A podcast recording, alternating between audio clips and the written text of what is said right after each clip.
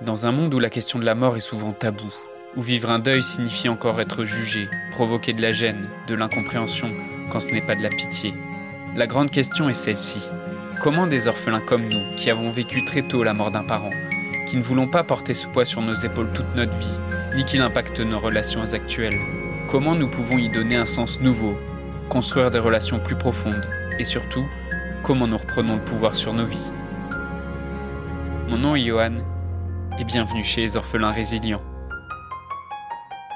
Bonjour à toi. Aujourd'hui dans le podcast, je suis très fier de te partager les témoignages des personnes que j'ai aidées, que j'ai inspirées ou que j'ai accompagnées ces derniers mois. Tu sais, c'est quelque chose qui fait beaucoup de sens pour moi de, de t'aider, de t'inspirer. C'est aussi une façon pour moi de donner du sens en fait et faire du décès de ma maman quand j'étais petit quelque chose qui aide aujourd'hui, qui inspire des personnes qui ont perdu un parent. J'espère sincèrement que ces témoignages vont t'inspirer et vont t'aider à avancer. Salut Johan, j'espère que tu vas bien. Je voulais te remercier pour tout ce que tu fais. C'est vrai que tu es une personne très prévenante et je te remercierai jamais assez pour euh, ta patience, ton courage, etc. Vraiment, je sais pas comment te remercier parce que tu abordes des sujets qui sont assez difficiles à entendre pour certains et je voulais vraiment te remercier pour ça. Alors au début, c'est les podcasts qui m'ont beaucoup intéressée parce qu'ils m'ont beaucoup parlé, parce que ça faisait écho à des situations que j'avais déjà rencontrées, des émotions que j'avais traversées, comme l'incompréhension, la perte de sens, les difficultés dans les relations en général. Ça m'a fait écho et c'est la raison pour laquelle euh, j'ai commencé à suivre d'un peu plus près.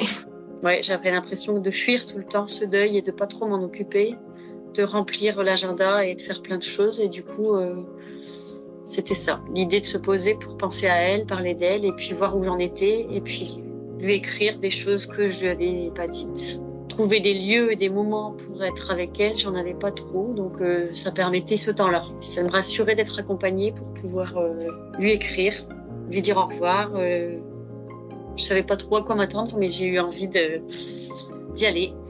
Même mes amis, je n'ai pas osé. Je me suis dit là, c'est le bon, la bonne personne, le bon endroit où je pouvais parler librement parce que c'est le concept vous étiez euh, généreux, le bon sens d'écoute aussi, savoir poser les bonnes questions. Vraiment un orphelin qui sait poser les vraies questions. Ton histoire personnelle qui est assez touchante et justement dont tu parles avec assez d'aisance, donc qui peut faire écho à, l'histoire d'autres personnes. Et euh, je pense l'écoute. Voilà, l'écoute bienveillante, ça c'est vraiment une chose qui incite beaucoup à s'exprimer euh, sans crainte de jugement, de voilà, sans hésitation en tout cas.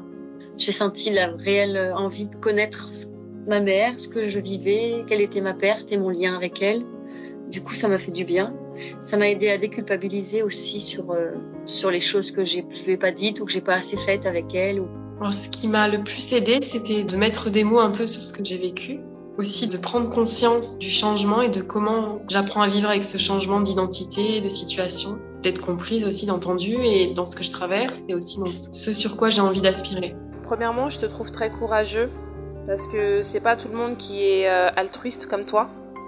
De pouvoir en fait se dire que j'ai souffert et je veux tendre la main aux autres pour pouvoir changer les destinées, voir les gens s'épanouir, etc. Voir les gens pouvoir euh, sortir de ce qu'ils ont vécu qui semble impossible parce que perdre ses parents c'est pas rien. Mais je trouve que t'es fort, j'ai trouvé ça très brave et je me suis vraiment sentie inspirée de t'encourager. T'as un grand cœur, vraiment, ne l'oublie jamais. T'es quelqu'un de précieux et une personne en or, donc ne doute jamais de ta personne je me sens mieux avec moi-même et plus apaisée. Et j'ai l'impression d'avoir euh, eu un lien avec ma mère euh, plus récent que du coup a un an et demi presque sans nouvelles. L'impression de lui avoir écrit et de pouvoir continuer. Ça me donne un outil que je pourrais m'approprier pour pouvoir de temps en temps lui écrire une lettre comme on a fait. Euh. D'en parler déjà en individuel, déjà ça aide aussi.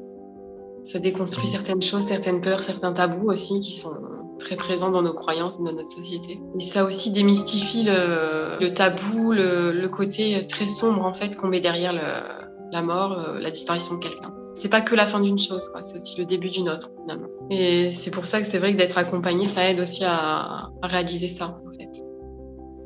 Merci à Déborah, à Stéphanie, Sarah, Christelle et Cindy pour leur témoignage. Tu l'as entendu, l'écriture d'une lettre à ton papa ou à ta maman décédée, c'est un exercice que je donne souvent aux personnes que j'accompagne.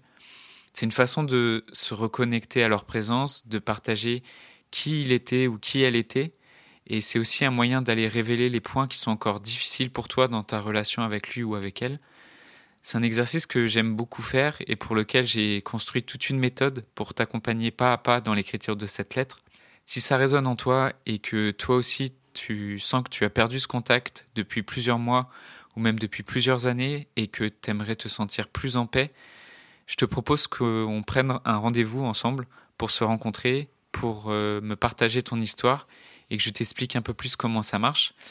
Pour prendre rendez-vous, le lien c'est johan.orphelin au pluriel.fr slash soutien, johan y o a 2 n.orphelin avec un s.fr slash soutien. Je vais te remettre le lien en description du podcast. J'espère que l'épisode d'aujourd'hui t'a inspiré. Je te souhaite une très belle journée. À très vite.